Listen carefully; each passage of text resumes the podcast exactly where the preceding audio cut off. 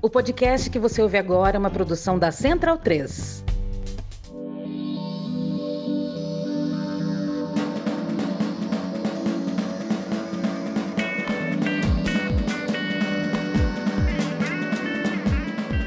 Sejam bem-vindos e bem-vindos a mais uma edição do Budejo. Eu sou o Luan Alencar. E eu sou Pedro Felipe. Nós estamos por aqui toda quinta-feira, então para você não perder nenhum episódio, siga aí o Budejo no seu tocador. Se for em algum que dê para classificar e comentar, faça isso que a gente gosta muito. E também siga a gente nas redes sociais, nós somos arroba Budejo Podcast no Twitter e no Instagram. E Pedro, para quem vão os cheiros dessa semana? Vamos mandar um cheirãozão para Gleice Araújo e para Alessandra Ferreira, que são novas apoiadoras nossas que chegaram lá na aurelo.cc barbudejo. Então, considere você também tornar-se um apoiador ou apoiadora do Budejo, escolhendo o plano que melhor se encaixa na sua realidade financeira, na sua vida de trabalhador, seja CLT ou MEI. Pense um instante. Abra mão de uma cerveja por mês, de dois cafés, ou de uma coxinha com guaravita. Nossa, que carioca! Muito carioca. Acredito que eu nunca bebi guaravita. É, nem eu, mas eu acho que eu tô de boa. Então, eu não bebo porque eu olho para ela e penso, estou de boa. Na ausência de uma cajinha São Geraldo, não vou tomar. Exato. Eu não faço ideia se é um refrigerante, se é um mate, não sei. É. Pelo nome Guaravita, vai ser uma bebida de Guaraná, mas eu não sei se é suco, se é refrigerante. Sabe quem conseguiria nos responder a essa grande dúvida do Guaravita? o nosso convidado de hoje. O- É, é, chamamos um, um- um carioca da Zona Oeste aqui. Ele, respon- ele responderia muita coisa sobre o Rio de Janeiro. Assim, eu queria um dia inteiro com ele pra tentar entender. Sim. Lázaro nos ajuda a entender. É isso, assim, a gente infelizmente teve que arrumar um escopo um pouco menor, né? Não deu pra ser sobre todas as questões do Brasil e do Rio de Janeiro e sabores de Guaraná. Mas a gente falou com Orlando Calheiros, né, o famigerado anarcofino do Twitter, sobre a manifestação do dia 25, agora de fevereiro, né, dos bolsonaristas na Paulista e, e o que isso significou, né, o que significa para o nosso cenário político atual. Primeira vez que a gente volta a falar de política aqui, né, amigo? Depois de um bom Tem tempo. muito tempo, sim. Amigo, se tu não tivesse feito esse gancho do Guaravita pra ligar ele com o Orlando, eu ia. Eu dizer, olha, essa semana a gente não tem recadinho, não tem cheiro, não tem notícia pra dar. É, mas eu queria só dar um aviso a todo mundo. Queria dizer, por favor, lembre-se de colocar seu pai e sua mãe numa zumba, matricular no Sesc, sabe? Arrumar uma academia, um funcional na praça. Coisa, eu acho que urge a necessidade de, de nós, né? A gente que tá agora nessa Sim, fase de sim. cuidar dos nossos pais, arrumar um carteado, alguma coisa assim, um jogo, sabe? Tipo, uma, uma dama. Compra uma dama, um, um, um bloquinho assim de, de, de jogo de carta, minha gente. Porque alguma coisa tem que ser feita. Eu acho que tudo parte dessa parada. Como o povo fica dizendo, tá faltando Sesc, tá faltando Zumba. Eu acho que é exatamente isso. É, Você vê as imagens daquela manifestação de domingo, sim. são pais e mães abandonados pelos seus filhos. Em busca de um afeto, em busca de uma coletividade. Exato, eu tô Né? falando sério. Minha mãe, eu vi dizer, mãe, no funcional. Tem uns funcionários daqueles na praça, que é a mulher Sim, fazendo aquelas sim. coisas. Só mexendo de um lado pro outro. ela já é de igreja. Mas ela, graças a Deus, ela, ela é de esquerda. Mas Ah, que eu bom. acho que urge a necessidade, minha gente, pelo amor de Deus, matricule sua mãe numa zumba. Não faça isso com seu país, não. Porque você vê só gente perdida, tá? A gente você vê pelo olhar É, deles, sim, assim, que eles estão sem saber onde é que eles estão direito, tá entendendo? Super. Aí não sabe. o- Amigo, pelo amor de Deus. Por que, que você tá com a bandeira de Israel? Porque nós somos cristãos, assim como o Estado de Israel.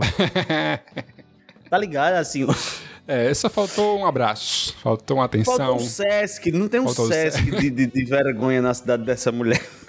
Isso, a cidade da mulher é São Paulo, viu? Que só o que tem são os Sesc mais Uma hidroginástica, que né? existe. assim. Mas é nesta, nesta pegada que chegamos para a nossa gravação com Orlando, pedindo assim uma, uma luz. Lógico que ele não acha que. Orlando não acha que falta Sesc. ele tem uma explicação muito melhor, muito mais bem elaborada. É isto. Então, Pedro Felipe, bora bodejar? Vamos nessa.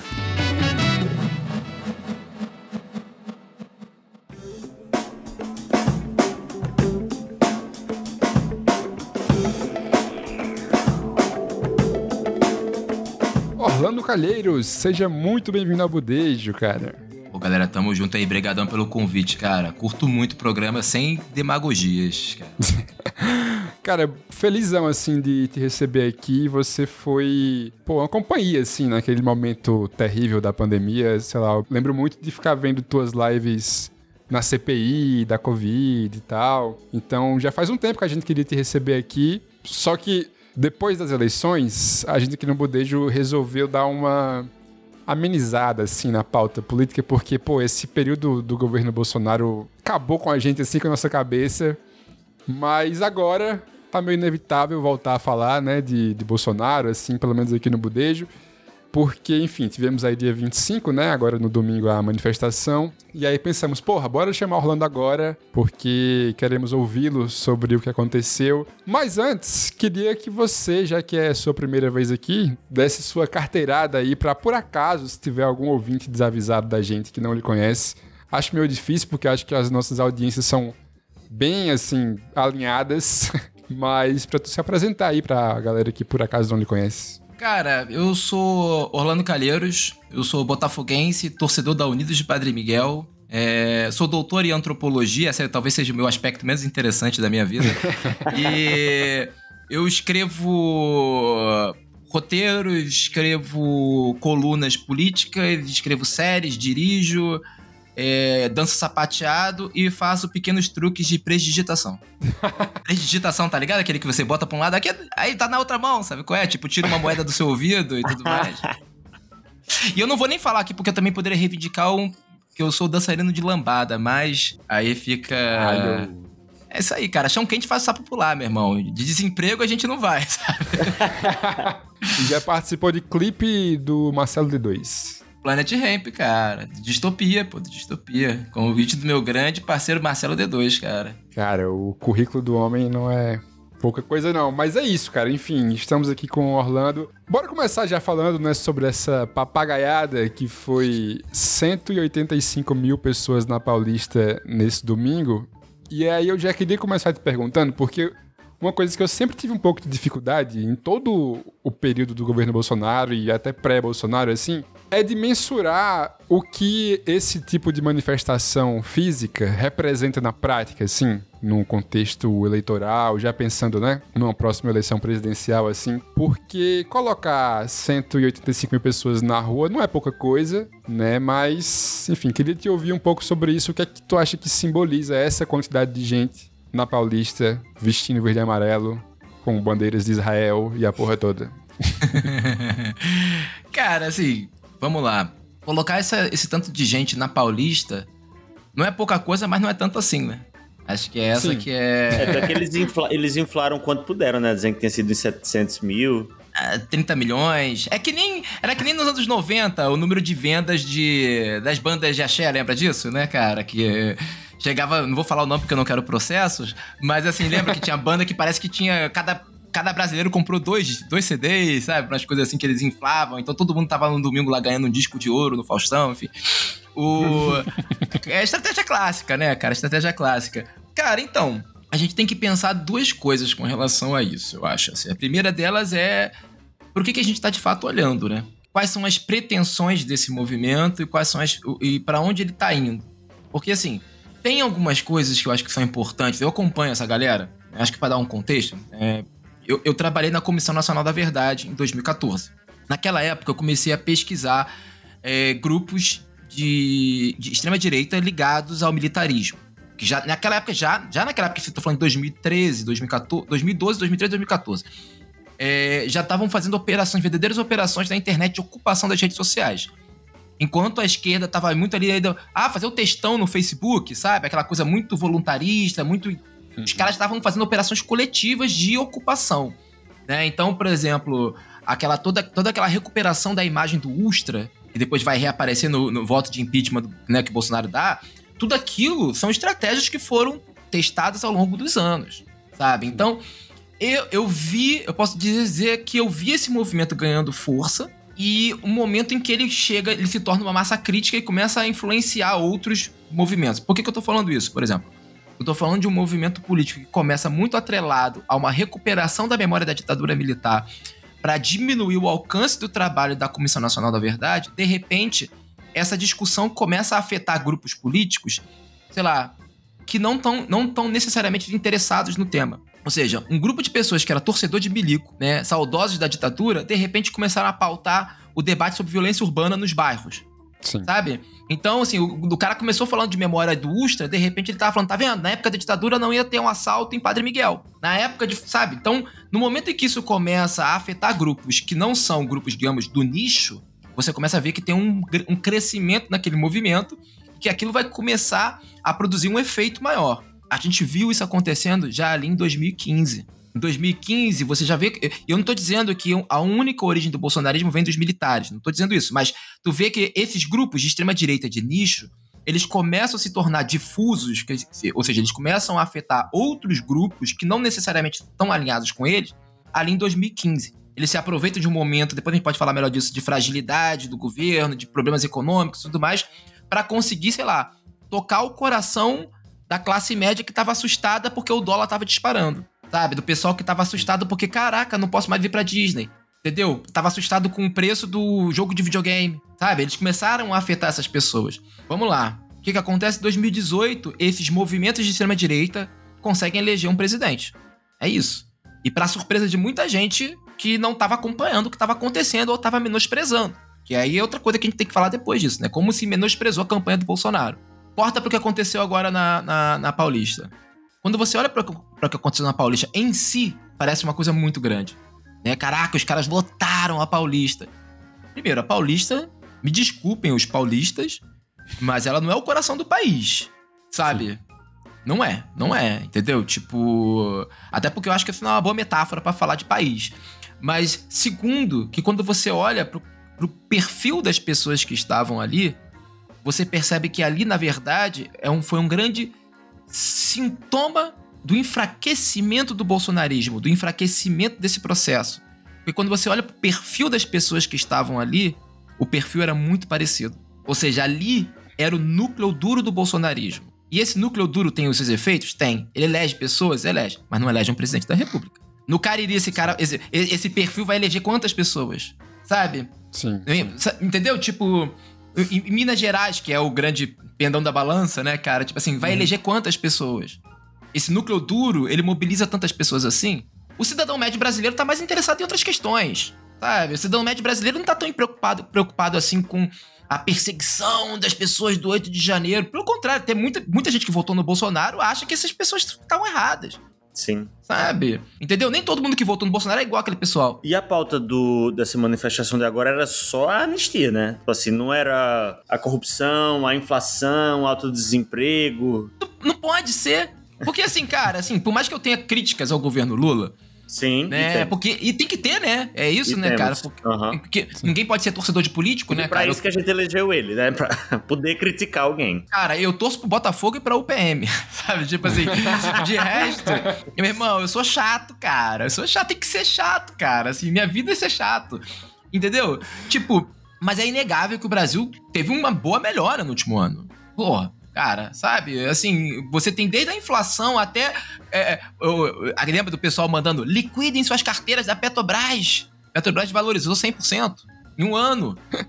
sabe? Então, assim. Sim. E aí, o que, que esses caras têm que fazer? Eles têm que ficar é, vendendo, tipo, é, magia. Sabe? Olha, votem na gente porque senão vai, o, o aborto vai comer solto no Brasil sabe? É. Votem na gente, porque senão, meu Deus do céu, vai, dar, vai descer um, um alien reptiliano aí e o Lula, sabe? Tipo. É, mas é isso, sabe? E aí o que acontece? Quando você vai olhar, o quanto essa pauta realmente mobiliza a população brasileira? Esse pânico moral, essa, né? Hum. Essa, essa loucura bolsonarista, né? Ele conseguiu agora, ele deu a sorte, né, de ter Israel para falar. Porque aí eles tiveram mais um assunto para ficar lá, estriônicos, né? Tipo, batendo a cabeça no muro. É, mas, assim, cara, eu, eu ainda acompanho. Eu parei de acompanhar os grupos macros bolsonaristas e os grupos médios que eu chamo, né? Que, por exemplo, sei lá, grupo de bairro, grupo de pais e alunos, sabe? Que eram grupos que eu monitorava que eu via. Que quando a coisa chegava ali, eu falei, agora o negócio tá, tá estranho, sabe? Eu já tenho um ano, porque vocês também tiveram, eu tive meu burnout de política, né? Então fui fazer é. outras coisas, fui fazer série de humor, sabe? Tô fazendo coisa com o Gregório, tô fazendo, sabe? Quero fazer outras coisas agora, no momento. Mas aí voltei, né? Porque tem um, um vício, né? Uma coisa que tu não É, consegue é largar. Um masoquista, né? farnizinho, um farnizinho.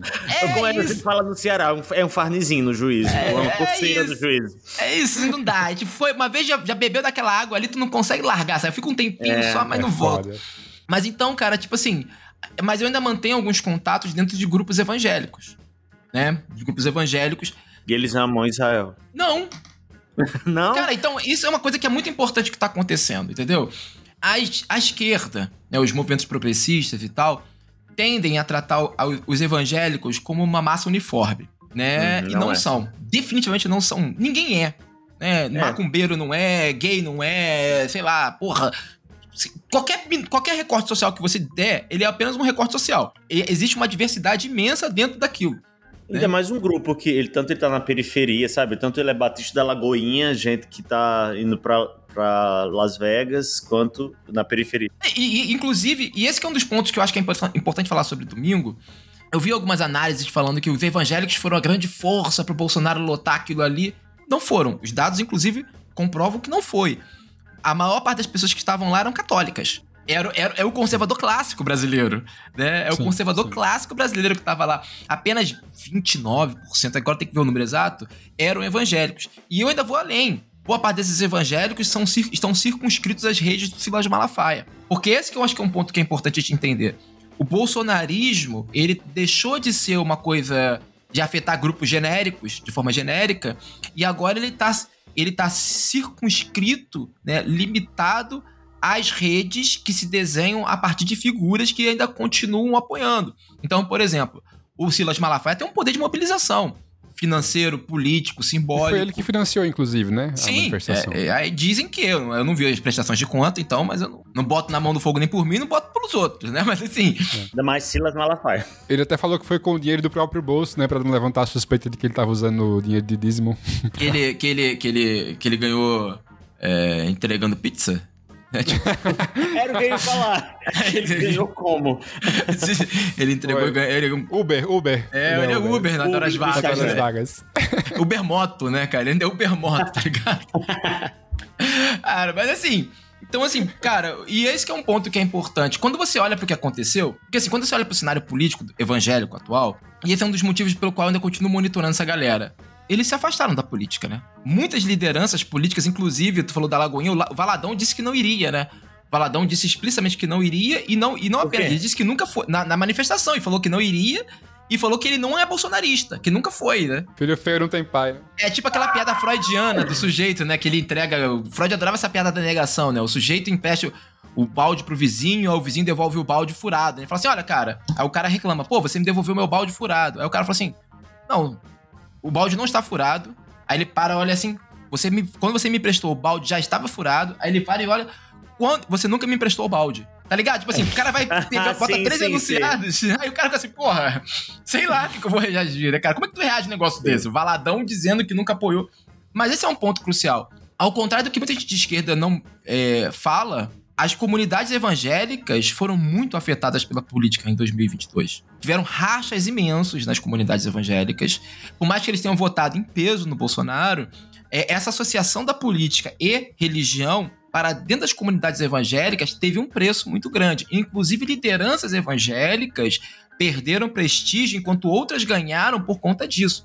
Tem Sim. uma mudança de poder nas comunidades evangélicas nesse momento acontecendo, onde as grandes igrejas, a Lagoinha, a Assembleia, sabe, estão perdendo cada vez mais espaço para chamadas células, comunidades, né? Por exemplo, ah, tipo aqui Sim. na minha rua, tem uma senhorinha que faz o culto dela na- na- na- literalmente no, no quintal da casa dela.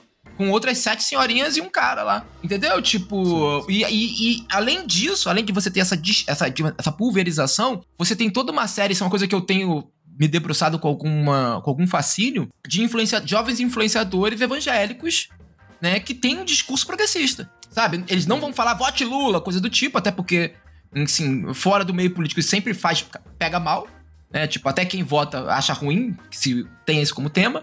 Mas, tipo, sei lá, tem uma que eu acompanho que. Ela é uma dessas evangélicas de igreja de parede preta, né? Sabe? Tipo, os evangélicos sabem o que, que significa, cara. Igreja da Que é parede tipo preta. Bola de neve? É, Essas tipo coisas? isso, que é aquelas igrejas que vão pra cinema, saca? Tipo, que são as igrejas mais modernosas e tal, que Ah, tem. aham.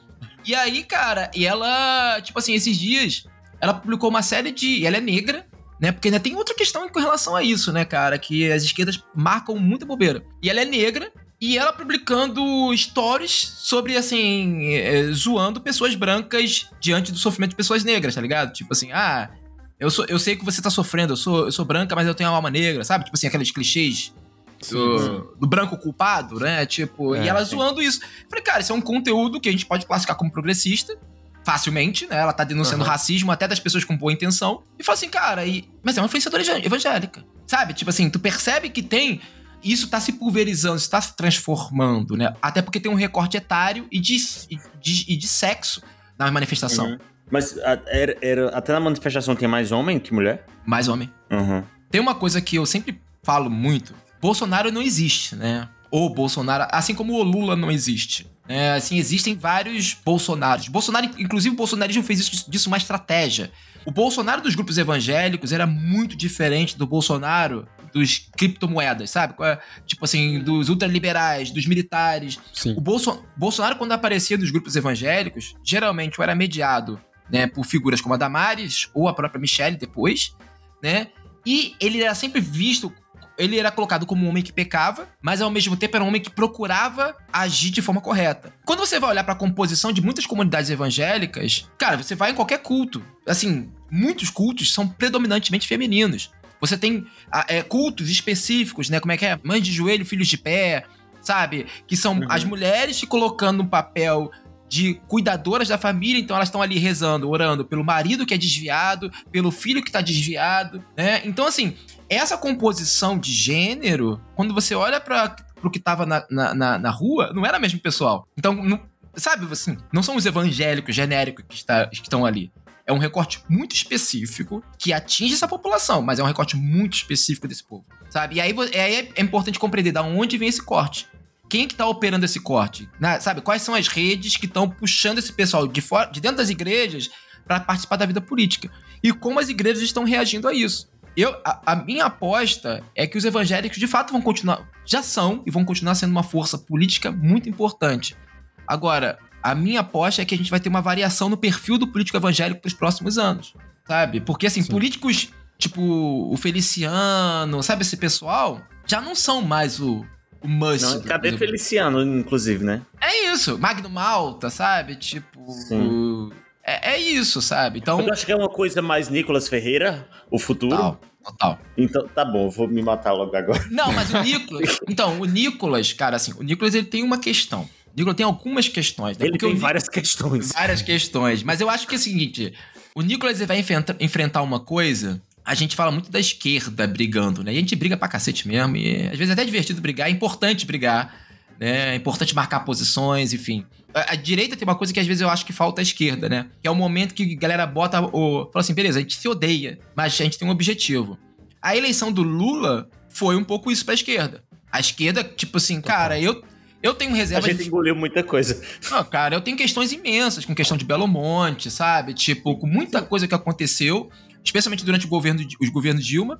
E o cara falou Uhum. assim: "Ah, bicho, não tem como eu ficar isento diante de Bolsonaro, sabe? Tipo, vou, vou pedir voto, fazer dança na rua e os caralho, porra. Entendeu? Tipo, não tem erro, meu irmão. E se tiver de novo, faço de novo. E depois da eleição, reclamo de novo. Sabe? A minha vida é essa, cara. Eu tô com 40 anos, entendeu? Já tô indo. Já tô pra lá do que é pra cá. Mas o, o, o grande ponto dessa história é que a direita. A direita não apostava no Bolsonaro em 2018. O candidato da direita era o Alckmin. Sabe? O Uhum. Bolsonaro, ele, ele era o terceiro ou quarto, quarta opção. Só que ele vai se tornando uma força, né, de tal modo que se torna irresistível. E aí que vem um ponto que eu vou entrar também com essa coisa da Paulista. Bolsonaro é odiado no meio político. E eu falo disso de bastidor, né? Ah, ouvi falar. Não, Bolsonaro é odiado pelos próprios aliados. Tipo assim, ele é uma pessoa intragável. Ele é uma pessoa Não tem intragável. como não ser, né? Todo mundo sabe a anta que ele é e deve É, ser ele é muito... estúpido, ele é burro, ele não sabe nada de Eu política. fico Ele pensando é assim, nesses, é nesses político. políticos Sim. macaco velho, assim, que tem que ficar abaixo dele porque Isso. ele foi o que chegou lá, deve ser uma merda pra essa galera. E e ele faz questão de Engolir, falar né? isso. E na- nessa reunião Sim. que vazou, lembra que ele fala assim, um merda como eu e sei lá o quê. É. Cara, tu vê um rancor que tem ali? Tem um rancor ali. Total, e ele total. fazia questão de fazer isso com os quadros de de pró- próximos a ele. E aí tu vê, pega esses caras, tipo, PL, União Brasil, sabe? Tipo, cara, a galera que tava ali há muito tempo já no rolê, sabe? E, Aham, teve, e tem sim, que bater sim. cabeça pra esse sujeito. Quando ele sai, fala assim, bicho, Bolso- o governo do Bolsonaro só sobrevive, eu sempre falava isso nas lives, né? Existem dois tipos de governo, né? Um governo que sobrevive pela força, um governo que sobrevive pela fraqueza. O governo do Bolsonaro sobreviveu pela fraqueza. Tipo assim, chegou um determinado momento que ele falou: não sou presidente de nada, eu só tô aqui, quero andar de jet ski, motinho, falar mais besteiras, né? Porque a gente sabe que o Lira e o. E o. o- meu Deus! Não, o Ciro Nogueira. Eles eram os verdadeiros presidentes, porra, do Brasil. O Bolsonaro tava ali andando de jet ski falando besteira. E era isso que ele quer. Ele tinha. Tinha uma piada entre os assessores que o Bolsonaro, ele, você tinha. Era um show de calouros toda vez que tu tinha que falar com o Bolsonaro. Independente de quem fosse. Aí é sacanagem. Isso aí depois vocês podem procurar. Isso depois vazou. Tipo, é, você entrava pro Bolsonaro, é, você abria a porta pra comunicar alguma coisa pro Bolsonaro, alguém falava assim, valendo! Tipo, você tinha três minutos, quatro minutos pra interessar ele no que você tava falando. Se não, se não, se passasse disso, ele começava a fazer piada sobre o saco dele, Sim. ou ele ficava puto. É sério. Ai, caralho. Imagina isso. Ele, ele mudou o nome do Ministério da Fazenda pra Economia porque ele não entendia, né? Porque a palavra fazenda, ele. ele é economia. Cara, e aí ele, é imagina... burro, ele é burro nesse nível. Eu Não, acredito nessa história. É, é, e assim, cara, além disso, ele é paranoico. Ele é um sujeito que, que o tempo inteiro ele tá. Ele transmite, ele tem atitudes paranoicas, ele sabe, ele acha que sempre vai ser traído, né? Então Sim. ele agia assim com relação aos aliados dele. E o filho dele ainda é Carluxo, que deve ser mais paranoico que ele. Aí eu não vou me entrar nessa porque eu não quero processo, entendeu? Tipo, minha advogada, minha advogada nessa hora cobra mais caro pra me advogada me atender. proibiu. Porra, porque, cara, mas assim, cara, tu vai ver as histórias lá do Carluxo que foi, já, já foram publicadas, né, pela Joana Del Piva e tal. Pô, Sim. cara, o grau de. E eu digo isso assim, sem nenhum tipo de. Sei lá. Imagina ser filho do Bolsonaro, cara. Sim, é. A violência psicológica que você sofreu Sim. a vida inteira. Eu não tô falando isso pra falar, passar pano pro Flávio, pro Carlos. Não. assim. Não, mas porque imagina ser filho desse cara, tá ligado? Assim, que, pô, que bosta, tá ligado? Não é à toa que os caras vivem brigando entre si. Entendeu? Sim. Aí, cara, tu olha pra isso e tu vê assim, quando ele perde a eleição, um monte de gente já começa a acenar, fala, olha, deixa, dá, dá corda que essa pipa vai embora, né? E aí, muita gente já se preparava pra pular do barco. Quando começaram as investigações, começaram a fechar o cerco sobre ele, um monte de político já tava assim, ó. Por exemplo, político aqui do Rio de Janeiro, o Cláudio Castro já. Essa linha já deu nessa pipa já tem tempo. Falou, meu irmão, Cláudio Castro tá. O sonho, do, o sonho de princesa do Cláudio Castro é pra base do Lula. E Tarcísio não solta, né? Lula já chamou. Então, mas o Tarcísio ali é outra parada, né? Nem com ele, né? Ali é o. O Tarcísio, ele tem outro plano, porque aí vai entrar a galera, né? Porque tem, uma, tem um pessoal que tem grandes pretensões, tipo Tarcísio, Caiado, né? O sonho desses caras é ser a nova liderança das. O por isso que eu vou- Sim, por sim. isso que eu vou falar do Nicolas, né? Essa é a nova liderança da, da direita no Brasil. Então eles não podem largar essa galera. E o ato do Bolsonaro naquele dia, essa que é a minha defesa, foi um ato de desespero. Eu vou lotar a rua pra dizer pra minha antiga base, pros meus antigos aliados, que eles não podem virar as costas pra mim. Muita gente que tava ali recebeu ligação pessoal dele pra ir. Ele falou, ligou pras pessoas e falou assim: ó, meu irmão, ou tu vem pra cá ou tu vem pra cá. Saca? E aí, tipo, tanto que algumas outras. E, e- e teve, teve toda uma negociação de bastidor, sabe? Olha. Pô, tu lembra, cara, quantas vezes você já viu o Bolsonaro falando pras pessoas não levarem faixas de protesto, sabe? Não irem. Ele tava assustado. Ele tava claramente. É, é delicioso, né? Isso. E assim. É muito bom. Não, eu tive. é bom eu tive um dos meus passarinhos, né? Pra quem não acompanhava minhas lives, passarinhos são minhas fontes, né? Um passarinho me falou que isso foi no dia 21. No dia 20, no dia 20 já tinha me falado isso, no dia 21 falou, cara, o Bolsonaro tem certeza, certeza absoluta que ele vai ser preso amanhã durante o depoimento na Polícia Federal. Ele cer- tanto que quando você vê na cronologia, ele tentou até às 11 horas da noite. O Alexandre de Moraes tinha que estar lá expedindo, falando: ó, não vai, tem que comparecer para dar depoimento. Que ele gritava com os advogados, para os advogados mandarem: não vou, não vou porque eu vou ser preso, não vou porque eu vou ser preso. Por que, que esse homem tem tanto medo de ser preso? Peraí, deixa, deixa eu falar uma coisa só pra, pra, pra, pra, pra gente sorrir aqui. Imagina como ele não dormiu naquela noite, cara. Cara, quando eu soube disso, eu abri um sorriso de ponta a ponta. Eu abri uma cerveja. Eu falei, cara, eu vou tomar uma cerveja aqui, feliz, calmo. Sim. É até boa a demora pra ele não ser para ele ser Eu preso, porque favor. gera essa tensãozinha nele. Saber que ele tá sabendo que vai ser preso, mas não vai ainda, né? San- sangria em praça pública ainda tem isso, né, cara? E ainda tem, Bom, bom, e tem vários. Cara, e tem várias questões nessa história ainda. Porque, por exemplo, Quando ele volta, o PL, o PL basicamente comprou ele. Vamos, vamos usar a metáfora futebolística. Ele compra um jogador caro, né? E quando o, jogador vai estrear no, no, no partido, né, no time, ele tá fora de forma, tá machucado, tá, sabe? Nunca consegue botar Sim. o jogador, só tem que pagar aquele salário grande. E também ninguém quer comprar aquele jogador, né? Pelo, pelo valor que foi pago. O PL tá assim com o Bolsonaro. Então o PL, por exemplo, tinha um plano de usar o Bolsonaro falavam-se do Bolsonaro fazer carreatas pelo Brasil para conseguir eleger prefeito, eleger vereador e sei lá o que. Se falava de sei lá quantos mil prefeitos. Babá. O que, que o Bolsonaro faz quando ele volta de viagem? Ele volta mais cagado que pau de galinheiro. Né? Tipo, fica na é. dele, por, né? Porque, porra, se ele fala, ele se complica. E aí, cara, quando ele vai fazer o grande anúncio dele, o grande anúncio dele, o que, que ele anuncia? Um cursinho você, por módicos R$ 297,90, ah, você, faz um, você faz um curso com Eduardo Bolsonaro e Carlos Bolsonaro, tá ligado? Para aprender a ser político. Cara, aí me diz uma Genial. coisa. Esse era o grande plano dele. Que grande plano nenhum, ele quer dinheiro, né? Mas agora tu imagina o seguinte. Aí, na tua cidade, quem se elege é o sujeito que reformou a pracinha ou o cara que fez o curso com o Eduardo Bolsonaro?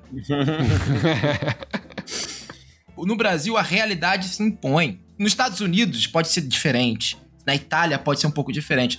Mas o Brasil ele tem uma forma de fazer política que onde a realidade é o sujeito que vai, vai, sei lá, fazer o asfalto. Por exemplo, eu conheço o caso de uma cidade no interior do Pará que ela vota em peso no Bolsonaro por conta da reforma de um trecho de 3 quilômetros da BR que atravessa a cidade. Que ficou anos e anos esburacado, anos e anos esburacado, e mandou lá criou-se uma, uma, um... Inclusive, esse é o motivo também pelo qual o Nordeste em peso vota em Lula, né? É a gratidão ah, pelo que já, né, Lula já fez aqui. Então, assim, vale pros dois lados, né? O, a, a questão do... Sim! Da realidade se impor, né? Ô, Orlando, mas voltando um pouquinho aqui pra, pra manifestação, que tu falou mais cedo aí da questão do governo é, que se mantém pelo medo, é, pela fraqueza ou pela força, né?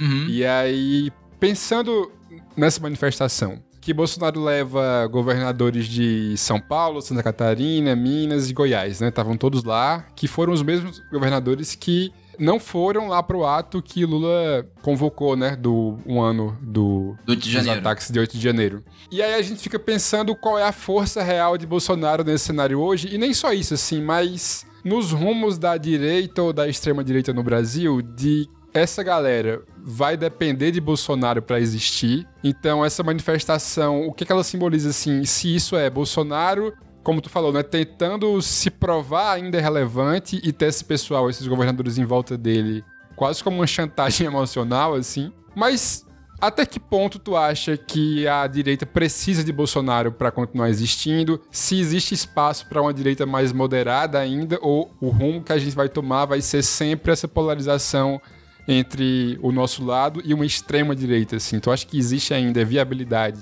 para surgir um candidato de direita moderada, assim, por assim dizer, como era antigamente, né? Sei lá, PT, PSDB e tal. Cara, PSDB, a gente já. Eu, eu, eu, vou falar isso porque assim, Deus não tá. Tem o PSDB, é, exatamente, né? porque eu quero gosto de falar essa, essa frase, né, cara? Assim. Qual? PSDB que Deus tem. O que, que tem a ver com isso, né, cara? Assim, tipo, quem é. tá na Record total, né, cara? Assim, Super, PSDB total. tá ali fazendo novela bíblica, fazendo ponto de novela bíblica, tá ligado? Aparecendo com a barbinha de Moisés e tal. Tu Mas... consegue ainda visualizar algum cenário assim de um PSDB da vida ainda ah, disputando o, eleição? O Caiado quer vir nessa história, né? O Caiado Pode quer suprir isso. Eu acho que tem duas coisas aí. Eu perdi o fio da meada, porque a gente tava falando do Nicolas, né? E qual é o problema que o Nicolas vai enfrentar? Porque assim, Bolsonaro se tornou uma força irresistível e muita da, muitas vertentes da direita, que inclusive se odiavam, disputaram os espaços no seu governo. As brigas eram imensas, né?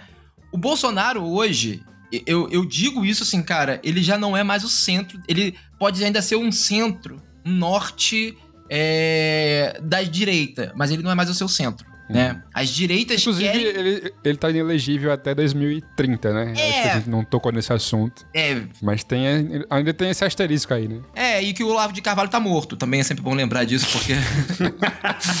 é. Nunca perder a graça. Não, jamais, jamais.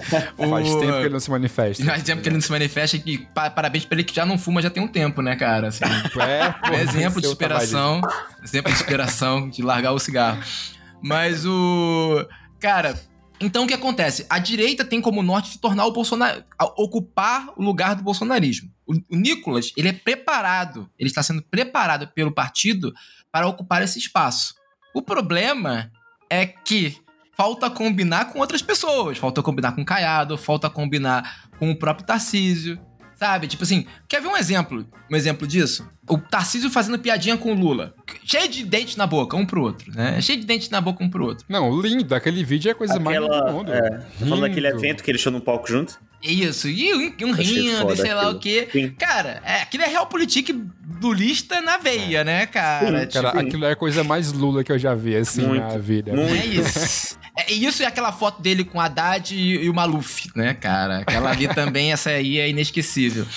Mas assim, cara, anos, um ano atrás, aquilo ali seria impensável, impensável pro bolsonarismo. Bolsonarismo, Bolso- cara, no dia seguinte, Tarcísio estaria sendo destruído nas redes sociais. O que que acontece no dia seguinte? Quando a- no, no dia da foto? A galera do Bolsonaro começa a dizer que aquilo ali foi uma armação contra o Tarcísio, que querem jogar a direita contra o Tarcísio, que é o PT tá fazendo isso e aquilo. E todo mundo, porque ficou assim. por- isso porque rolou teste. Porque isso é uma coisa que eu falei, cara. Os, os bolsonaristas, eles fazem testes. Aquele famoso teste AB, o pessoal de marketing sabe muito bem Aham. dos grupos. Então eles vão botando eles vão botando desculpas e ver qual é a que mais cola. E aí a que mais cola nos grupos, eles começam a soltar nas redes maiores. Cara, essa de que era uma estratégia do, do, do lulismo pra poder, cara, queimar o Tarcísio na direita e sei lá o quê, foi uma das. Porque Tarcísio traidor também foi levantado pela galera. Saca? Porque assim, aí tu vê. O cara não tem força mais. O cara não tem força mais. Tipo assim, quem era o candidato dele no Rio de Janeiro? Ele tava, ele tava penando pra conseguir botar um candidato pra prefeitura do Rio de Janeiro. Primeiro ia ser o Flávio. Aí fizeram, viram que o Flávio ia perder. E aí, porque, cara, Eduardo Paz vai ganhar essa eleição com o pé nas costas. O Eduardo Paz tá pelo primeiro turno. Assim, o objetivo, a vitória do Eduardo Paz é ou é primeiro turno ou segundo turno com uma larga vantagem. Tipo, Uhum. O cara não conseguiu botar o Bolsonaro, não podia botar o próprio filho, a prefeitura do Rio de Janeiro, pro, pro- pro berço dele. O que, que ele Sim. conseguiu em São Paulo? Em São Paulo, ele não conseguiu botar o Salles. Ele que deu o Salles. O, o, o cara falou: olha, Salles não vai ganhar nada. Não tem, não tem, a gente não tem candidato em São Paulo. A gente vai ter que botar um vice do Nunes. E aí, quando deu essa merda, já estão já tão querendo tirar. O Nunes foi lá, né? Porque, né, tá querendo aparecer pra galera. Mas o Nunes já foi. Já estão querendo nos bastidores tirar o vice que o Bolsonaro indicou pra candidatura do Nunes. Gente, a gente tá falando aqui dos celeiros do bolsonarismo. Sim. Então, assim, o Bolsonaro. Aí tu pensa no- na perda de poder político que ele tá tendo ali, né? E aí tu pensa o seguinte: vamos lá. O bolsonarismo, ele se torna o centro da direita, tendo esse discurso o tempo inteiro de pânico moral, sabe? Essa máquina de guerra o tempo todo. Só que isso tem um custo político. Essa máquina tem um custo político. Inclusive, esse custo político, da forma como, por exemplo, a sua própria militância vai ficar frustrada com você. As pessoas que estavam na Paulista, muitas delas ficaram frustradas ou confusas com o Bolsonaro. De não entender? É, De não ter- é, Eles esperavam dele, isso não é zoeira, eles esperavam dele um pronunciamento mais incisivo. Vamos pra cima desses caras, sei lá o quê. Não, gente, eu, eu sou do bem, paz e amor, me anistiem. Sim. Foi super Sim. ameno o discurso dele, né? Se isso. comparar com o discurso dele na, Total, to, enfim, durante todos os últimos anos. É. quatro linhas da Constituição, cara. Então, assim, o cara convocou o- a, sua, a sua massa mais radical pra fazer um discurso moderado. Olha que é o nível da situação, né? E eu imagino que essa galera deve- já deve estar frustrada desde o, da eleição em si, que eles acreditavam piamente de que ia rolar o STF, o golpe, e, enfim, aquela porra toda do. Tu- tu dos viu a quartéis, E não pesquisa? rolou porra nenhuma. Mas a pesquisa, a maioria deles, ma- 94% acham que o Bolsonaro ganhou as eleições e a maioria deles acham que o Bolsonaro tinha convocado, tinha que ter convocado um- uma GLO. A maioria das pessoas que estavam lá é o, é o núcleo duro bolsonarista clássico que tá ali. Então a relação já tá abalada, né? É, e aí, não. Aí agora, agora vamos voltar um pouquinho pra trás. Eu tenho uma, tem uma coisa que eu acho que é importante que a gente fale. A galera mais militante assim, do PT fica incomodada com isso. Mas acho que é fundamental que a gente entenda uma coisa. O Lula ganhou as eleições, mas o Bolsonaro também perdeu. Pode parecer óbvio. Mas a grande questão é a seguinte: se o Bolsonaro tivesse feito o mínimo na pandemia, O mínimo. O o mínimo. mínimo na pandemia. O Será? mínimo na pandemia. Vou te falar uma coisa porque eu acho que é importante. Bicho, o Bolsonaro venceu o bolsonarismo, se tornou uma pauta não apenas da esquerda que a gente tem contato. Sabe qual é? Ele se tornou uma pauta moral pra muita gente. Muita gente se mobilizou de uma forma que eu nunca vi, cara. Eu tô há 25 anos de vida política, sabe? De quando política. Gente que eu nunca vi se mobilizando em campanha política, se mobilizando nesse discurso. Saca? Tipo, é só você pegar as pessoas assim, cara, a gente não pode deixar esse homem ganhar. Tipo, a questão é assim, cara, pode botar, sei lá, um, um cachorro ali, vamos, vamos botar qualquer coisa menos esse cara. Falando do Bolsonaro arrependido, é isso? Também, teve muitos. Mas assim, não só isso, cara. Muita gente que não votava, muita gente que foi, fez questão de ir. A campanha de 2022 mobilizou a população de uma forma muito inédita. A população esquerda progressista, o voto moderado. Porque também tem isso, o uhum. voto moderado que decide a eleição. Né? Não é o cara que é eu sou de esquerda, eu sou de direita. Não, o cara, sabe, o eleitor médio, o eleitor, vamos pegar aquela coisa que o. Não existe, mas existe estatisticamente. Esse eleitor foi o que o Bolsonaro perdeu. Ainda que Sim. você tenha tido, ainda que você tenha tido uma, uma manutenção dos seus votos da, da, eleição passada, né?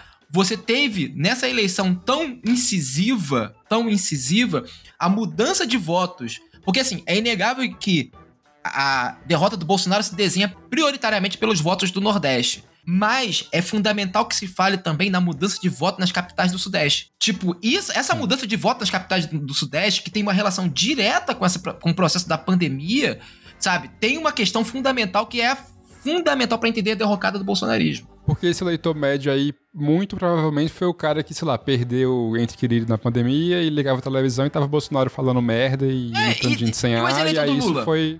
E o ex-eleitor é. do Lula que votou no Bolsonaro? Sim. Teve pra cacete. É. Tipo, cara, assim, eu conheço uma senhora, né? Conhecia, na verdade, que ela já foi, que ela, ela era uma petista clássica, aqui do Rio de Janeiro. Era trabalhar, trabalhar com serviço social e ressocialização de presos. Porque aqui, Bangu, o pessoal já deve ter ouvido falar Bangu 1, os presídios, né? Que é uma.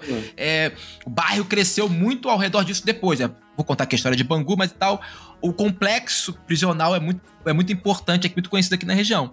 Então, é uma mulher que nos anos 90, nos anos 90, 80 e 90, tava entrando em presídio para trabalhar com ressocialização de preso, filho. Ou seja, o que, que essa mulher já fez de trabalho social, sabe? A maioria de nós nunca vai sonhar em fazer na vida. Era um quadro histórico. Foi a primeira vez que eu entendi direito, uma vez conversando com ela, eu entendi a eleição, a relação do PT com evangélicos. Ela era daquelas, daquelas pessoas que, digamos, dos das eleitoras originais da Benedita. Sabe? A Benedita surge desse cenário de comunidades evangélicas que atuavam, sabe? Tipo, beleza, certo?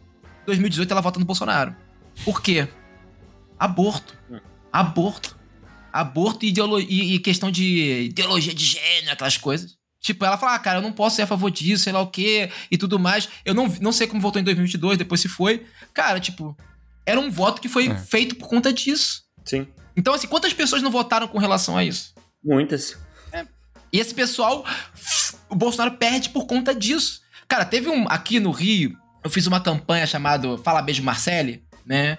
Que é com uma mãe solo preta da Carobinha, que é uma favela aqui do subúrbio, do subúrbio da Zona Oeste do Rio de Janeiro.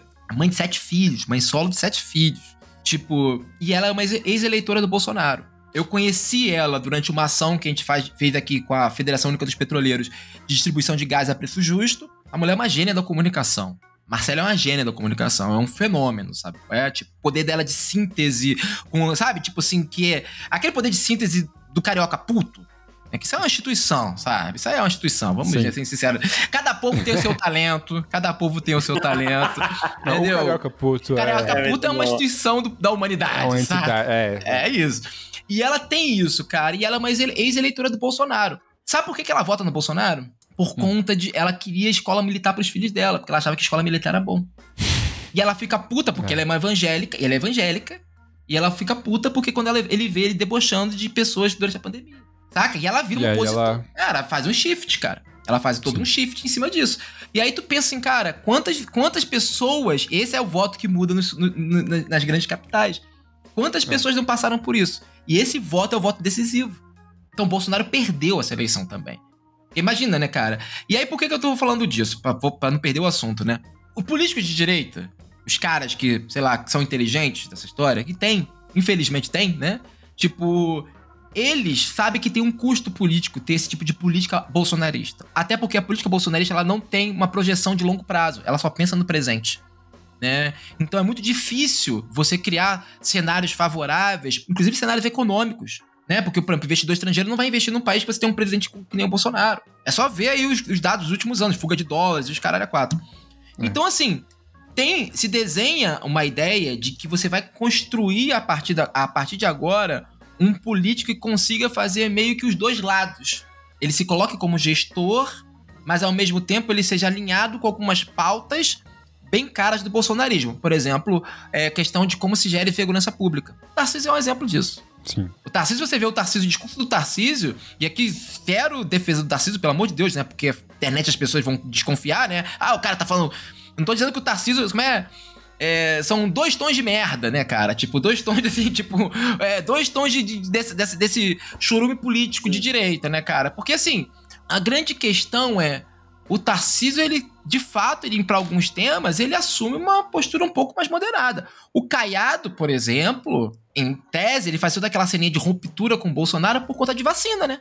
O Caiado teve uma, um, ele se distancia do bolsonarismo durante as eleições, porque ele entende que aquilo pegou mal, é aquela coisa de, não, eu sou contra a vacinação e tudo mais. Aquilo pegou mal, ele recua com relação a isso, vê que não tem ganho político com relação a isso, porque esses caras vão ver o quê? Qual é o ganho político que eu vou ter com isso? O Bolsonaro, cara, assim, eu falo uma coisa que é- acho que é muito importante pra que as pessoas entendam. O Bolsonaro realmente acredita nas mu- boa parte das doideiras que ele repete. Eu fiquei chocado Só falando sobre pode. isso. Eu achava É. que era tudo. Não. Ele acredita. Ele acredita. Acredito, Nin- acredito. Ninguém é tão Também bom ator acredito. assim, cara. Ninguém é tão bom ator assim, cara. O cara vai chegar e daqui. não é uma boa estratégia fazer o que ele fez, né? Não, não, não tem assim, se, se tivesse alguma coisa que ele ganhasse um apoio imenso falando merda de vacina. Não é, a gente é um país que sempre adorou vacina, então o que cara ganha com isso? Ganha porra nenhuma, é só porque ele realmente é Era isso. idiota a esse ponto. E o Brasil, assim, porque assim, você podia pensar, ah, o Brasil poderia ter uma dificuldade de, de estoques, porque sei lá o quê. Não, caralho, tinha Pfizer aí querendo, né? Deixa eu. Batendo na porta. Me dá o braço do brasileiro que eu vou arrebentar, tá ligado? Tipo assim, é a gente, cara. Porra, cara. Entendeu? Porque o cara não. O cara não, entendeu? Tipo, é isso que é o ponto. Ele teve muitos cálculos. Não teve cálculo político. E aí se desenha uma direita que quer justamente recuperar esse eleitor. Esse eleitor moderado. Esse eleitor que o cara fala assim, cara, o, o sujeito, pô, eu sou contra o aborto, mas, pô, também sou a favor de cota. Tem gente que é assim, gente. É, sim. Tem gente que é assim. Então. Entendeu? Ah, eu sou contra, sei lá. Ah, eu acho que. Pô, eu não sou contra gay, mas, pô, também, né, cara? É, é, é, banheiro unissex é foda. Mas ao mesmo tempo, porra, eu sou contra racismo. Tem, tem, tem. Saca? Tipo, eu tô pegando, esse, eu pegando exemplos esdrúxulos, mas tem essas conjunturas. E esses eleitores não são. E esses, cara, é- é só um, vou dar um exemplo muito clássico disso, assim. Quando você para e olha, o Bolsonaro, ele foi obrigado. Qual- o que, que deu popularidade pro Bolsonaro? O grande trunfo da- É. da- da- do, do governo dele. Qual foi o grande trunfo do governo dele? Auxílio emergencial, auxílio Bolsonaro, cara. Aquilo É, ali, total, tanto que ele faz aquele é, estado, de, estado de sítio pra poder manter o, o auxílio rodando e tudo mais. Cara, as políticas de direita, elas são impopulares. Tirando segurança pública, sabe? Tirando segurança pública, boa parte das políticas de direita são impopulares, especialmente as ultraliberais. Então, assim, eles precisam ter, digamos, esse pânico moral pra desviar a atenção da população para as políticas impopulares, saca? E aí que vem o problema, porque assim, quando você tem um político que tá só mobilizando isso o tempo inteiro, há um desgaste emocional da população. A população cansa disso. Então, assim, gran... o Bolsonaro, digamos, ele, ele, ele, ele. O sonho desses caras era fazer, sei lá, o que dois governos de direita não, fa... não fariam, ele queria fazer em quatro anos. Saca? Passar a boiada, tá ligado? E aí, só pra completar, pra falar da história das, das pessoas que estavam lá. Os governadores que foram pra lá, Caiado, o próprio Tarcísio, todos eles têm seus próprios planos, cara. Eles não querem terminar a vida como governador, senador, sabe? Hum. Eles não querem, não querem. A- a- o plano deles é, cara, tipo assim, eu quero ser presidente. O Caiado não esconde isso. E lembrando uma coisa importante: o União Brasil é base. Essa que é a coisa louca. União Brasil é, é base. Tem o Ministério das Comunicações, só o Ministério das Comunicações. Só isso que os caras têm. Saca? É, isso aí, isso aí é Brasil, bicho. Isso aí é Brasil. Vergonha. vergonha, Brasil. Vergonha. Entendeu? Tipo, mas é, cara, entendeu? Então, assim, o cara tá ali, ao mesmo tempo, gestando apoio, gestando. Como é que é? Capilaridade por meio dos acessos que ele tem por ser base, e ao mesmo tempo ele tá tentando conquistar isso, né? Tipo, o apoio ideológico lá do outro lado. Então o cara tá acendendo a vela pra Deus e botando o cotoco pro diabo. Isso é o caiado nesse momento. O Tarcísio tá, tá optando por uma outra gestão. Tarcísio, o lance do Tarcísio é, sabe, tipo assim, revitalizar a indústria de São Paulo, se lá se vai conseguir, e, tipo, ao mesmo tempo que aplica uma política de segurança, sabe, de, ou, é, com a máquina genocida usual, né, que aí também é foda, porque imagina o seguinte, né, cara, porque quando a gente vai falar disso, a gente tem que falar, por exemplo, sei lá, o que acontece na Bahia, não tem nada de inédito no que ele tá fazendo. Talvez uma diferença de ênfase, né? Porque, uhum. a assim, eu sendo muito sincero, a diferença de governo de esquerda e de direita quando se trata de segurança pública é que o de esquerda se envergonha. Uhum. Tem vergonha. Porque o de direita, é isso aí, matamos 10. Aí os caras assim, vamos investigar as mortes dos 10. Mas não deixa de matar. Saca? Tipo, essa que é a diferença de direita e esquerda quando se trata de segurança pública, né? E é isso que o Tarcísio tá fazendo. Só que ele tá fazendo muito ainda, dando ênfase, né? Cara, o que, que tá acontecendo em Santos, cara, agora? Tá ligado? O que, que tá acontecendo na Baixada Santista, sabe? Porque aqui, só pra finalizar mesmo, desculpa, gente, eu fico dando volta, mas. Budeje. Assim, tem um. É... tipo, a gente vive num país que chacina é política eleitoral, é showmício eleitoral, né? É. Sim. Aqui no Rio de Janeiro, cara, todo, todo ano de, governador, de eleição de governador, você vai registrar pelo menos quatro, cinco chacinas feitas pela polícia. Todo ano. Porque é pra mostrar força e sei lá o quê, babá. Cara, a gente tá tendo essa política sendo reproduzida já existia de outras formas, né? Mas assim, nessa escala, né? Tipo, com os BOPs sendo, né, importada, a tecnologia do BOP sendo importada para outros estados e sei lá o que, bababá. Cara, isso vai se tornar uma política de, de, nível nacional. E aí eu não duvido, porque já ouvi, já, já se ouviu esse papo, que em 2026, por exemplo, pode ser que um desses candidatos de direita queira transformar uma força nacional da vida, criar uma força nacional no estilo BOP. Imagina isso, uhum. cara.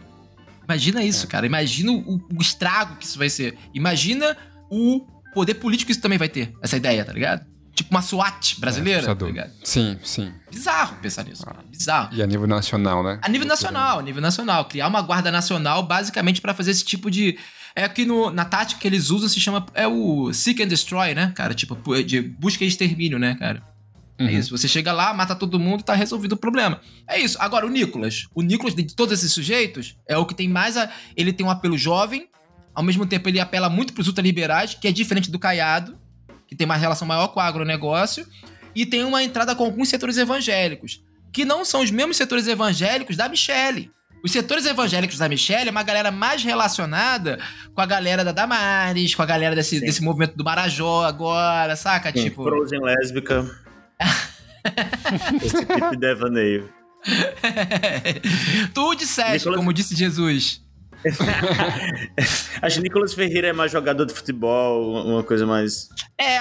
Jovem. É, é. Eu acho que tem isso, porque o Nicolas, cara. E o Nicolas, ele tem uma parada, assim. E ele, ele apela muito pra uma galera. Hoje eu tava conversando, inclusive, isso com um amigo meu, que também é aqui do Rio e tal, J, J Marcos, que é lá da CDD, né? Ativista, militante, escritor, cara foda. E a gente tava falando muito sobre isso, né, cara? Sobre como, por exemplo, existe uma visão quase aristocrática de uma certa esquerda, né, partidária, intelectual, sobre esse desejo de ascensão social dos mais pobres. né? aquilo que eu tava falando sobre a consolidação de uma classe média, né? A consolidação dessa classe média é muito demonizada pelas próprias esquerdas ao longo dos anos 2000. Tem aquele discurso clássico da Marilena Chauí, lembra disso? Sabe? Falando da classe... A classe média se torna um termo maldito, né? Enquanto pros mais pobres, pô, cara, eu sou de família pobre. Sabe? Eu sou de uma região pobre, eu sou de família pobre. Eu sei o quanto era o objetivo da minha família conquistar ser classe média. E o que é ser classe média? Sei lá, ter um carro? Ter um telefone em casa? Sabe? Tipo, não tem segurança alimentar, que também é outro ponto. Sim. Sabe? Tipo, eu sou uma criança dos anos 80. Eu cresci com insegurança. Eu sou uma criança pobre dos anos 80. Cresci com insegurança alimentar, era a minha realidade. Então, assim, eu tô falando isso assim, porque sair disso é uma coisa que as pessoas não entendem mesmo, né? O valor, por exemplo, de ter um tênis bom, de ter um telefone bom. Isso é um valor simbólico, porque não é só ter isso. Isso o que, que isso significa, cara? O que, que significa você poder ter um tênis bom? E há uma demonização de uma parcela grande da esquerda desses processos, dessas vontades, desses desejos genuínos de ascensão social, de conquista de bens e tudo mais, né? Enquanto uma galera, Nicolas Ferreira, por exemplo, ele é um sujeito que cuja boa parte do discurso dele é cara, o discurso da esquerda impede você de ter essa ascensão, né? E eu, enquanto uma pessoa de Cristo que tem dinheiro, que tem isso, eu posso te dar um caminho para isso. Ele não é o gestor que nem o Tarciso, ele é o coach, tá ligado? Cara, eu tenho um sonho que um dia eu vou fazer isso, que é um bestiário da política brasileira, sabe? Porque tem isso, o bestiário da direita brasileira. Pô, boa coisa, minha, vou escrever isso na, na, meu, na, na, minha coluna do Intercept. Começar a fazer um ensaio sobre o bestiário da, da, da, política brasileira, né? Tem o político coach, o Nicolas, tem o Sim. político gestor, que é o Tarcísio, né? Aí, porque o gestor também, como, né, como o nazismo bem postura, o gestor também comete genocídios, né, cara? Assim, a gente tá, tipo, o, o, um problema de, de, de, Como é que é? De dinâmica de dinheiro, vai. Cara, mata tantas pessoas aí. É isso. O, o, nada mais. Cara, é, nada mais opressor do que um. É, você olhar pra vida das pessoas e ver números, sabe? E a Michelle é outro lado, né? A Michelle é uma redenção do povo de Deus, é um outro discurso, um discurso mais messiânico e tudo mais. E o Caiado é o moderado. E aí, como é que esse pessoal vai, se, vai, vai compor uma chapa? É. Cara, agora pra gente partir pro, pro fim aqui do episódio, queria te ouvir sobre a perspectiva de Bolsonaro ser preso então, assim, primeiro, se tu acha que ele vai ser preso, porque a gente já passou por alguns momentos dessa expectativa de achar que ia rolar e não rolou, mas agora, ao que tudo indica, né, parece que vai, vai acontecer. E, acontecendo, o que é que tu acha que vai ser a movimentação pós-prisão de Bolsonaro? Se vai enfraquecer ainda mais esse núcleo duro que a gente tá falando aqui, ou se vira um Marte e, e, o bolsonarismo acaba ganhando uma força de novo por conta de uma prisão de Bolsonaro. Cara, que ele vai ser preso é só questão de quando, eu acho. É uma é. questão de quando. Eu sempre falo para as pessoas, tenham sempre uma bebida né, gelada na sua geladeira. é, sempre, Exatamente. sempre, sempre. Sempre. Sempre. É, a galera que gosta de puxar um fumo, não recomendo, mas Também Já pode deixa. ter um bem legal aí reservado, sabe? Com a galera. um isqueiro do lado. Um isqueiro do lado vai. também é bom, né? Porque é nada pior. Dizem, né? Eu sou contra. Eu acho uma merda, né? Sou contra. Sou totalmente contra isso. Mas, assim, cara, tem essa droga de escolha por perto, porque é só uma questão de quando, né? E até uma galera fala assim: ah, porque você não é, você é anarquista, antipunitivista, como é que você tá comemorando a prisão de uma pessoa e tal? Eu falei, amigo, o antipunitivismo é um caminho, né? E nesse momento eu vou falhar, tá ligado? Tipo assim, é uma longa batalha diária pra você se né, descolonizar mentalmente. Nesse dia falharei, sabe? É? Nesse dia vou, sucumbir, vou sucumbir aos meus pensamentos intrusivos, sabe? É? Comemorar pra casa. Que nem quando, quando, que nem quando o Olavo de Carvalho morreu sabe? Foda-se, exato. E somos complexos também, né? É isso, ficar, cara. Vamos porra. abraçar nossas contradições, entendeu? Isso aí. isso aí, fluidez, é isso. São vários cara, atravessamentos. Isso. Mas, assim, eu acho que esse é o primeiro é só uma questão de quando mesmo, né? E eu acho que vai ser uma questão de, de, de sangria em praça pública. Eu não acho que vai ser agora, salvo alguma doideira que ele fizer. Que também é, assim, vindo de quem vem. Sabe, tipo, se ele quiser, porra, eu não duvidaria nada que ele, porra, montasse na baleia Jubarte, pegasse um balão, desse três tiros pro alto e fosse embora, tá ligado? É, é desse nível de loucura que eu espero dele. Mas o. Ele é um Homer Simpson na política, né, cara? Ele é um personagem Total. estilo Homer Simpson. Cara, vamos botar a coisa, coisa, mais aleatória que ele pode fazer, ele vai fazer isso, né? É tipo assim, o que, que deve acontecer? Eu não gosto muito desses quadros, porque assim, eu sou um cientista social, eu não sou vidente. Porém, todavia, entretanto, né? Apesar de ser do IFA, eu não vou jogar IFA. Eu acho que o Urumilá não quer se meter nessa história, sabe? Não, Mas assim, ele deixa quieto. É.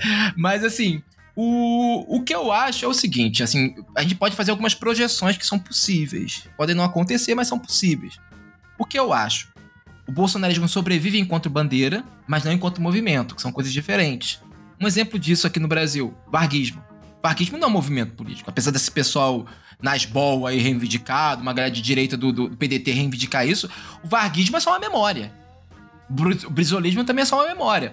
O bolsonarismo vai viver enquanto uma memória que vai ser disputada por vários agentes políticos e ainda vai ficar um bom tempo rendendo voto. E por que, que eu acho que esse é o caminho mais natural? Porque o poder político do bolsonarismo ele se manteria por duas coisas: ou pela lealdade dos seus aliados, que a gente já viu que é nula, até porque ele era muito odiado, né? Ou pelo trabalho ativo de seus herdeiros mais próximos. Qual dos herdeiros do Bolsonaro tu acha que consegue encampar isso? Eduardo, Carlos, Flávio? É.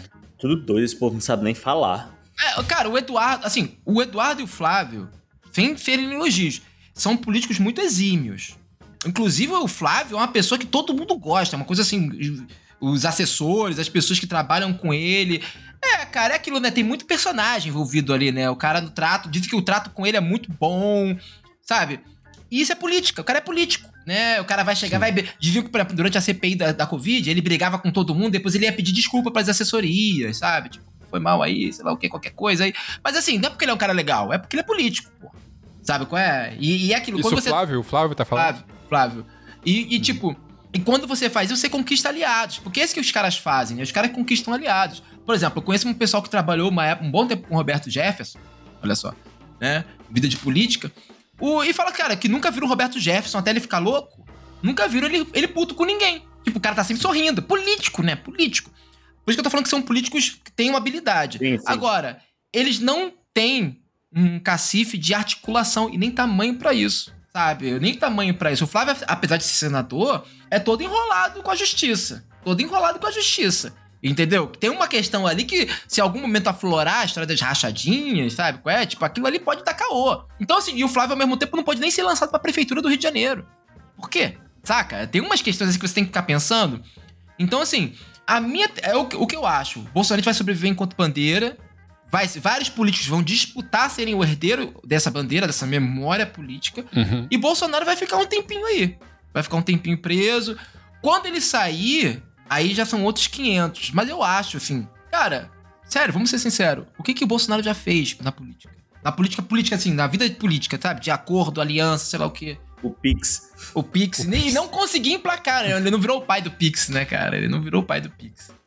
É isso, cara, assim. Mas assim, ele no, no, no trato com os políticos, ele não conseguiu agariar políticos, assim, grupos de políticos. Por exemplo, isso é uma coisa que o Lula conseguiu muito. Apesar de, do PT ter várias facções, a gente sabe muito bem, muita guerra lá dentro e tudo mais, mas o Lula tem pessoas, ao, grupos imensos ao redor dele, de pessoas que são, assim, devotas dele, inclusive em outros partidos, né? Sei lá, até pegar, por exemplo, galera dentro do pessoal, galera dentro do PMDB. Tem gente que tem PMDB. Ah, cara, o Eduardo Paes, pô. O Eduardo Paes aqui no Rio de Janeiro, prefeito do Rio de Janeiro, cara. Tipo, é um desses caras que sempre foi ele.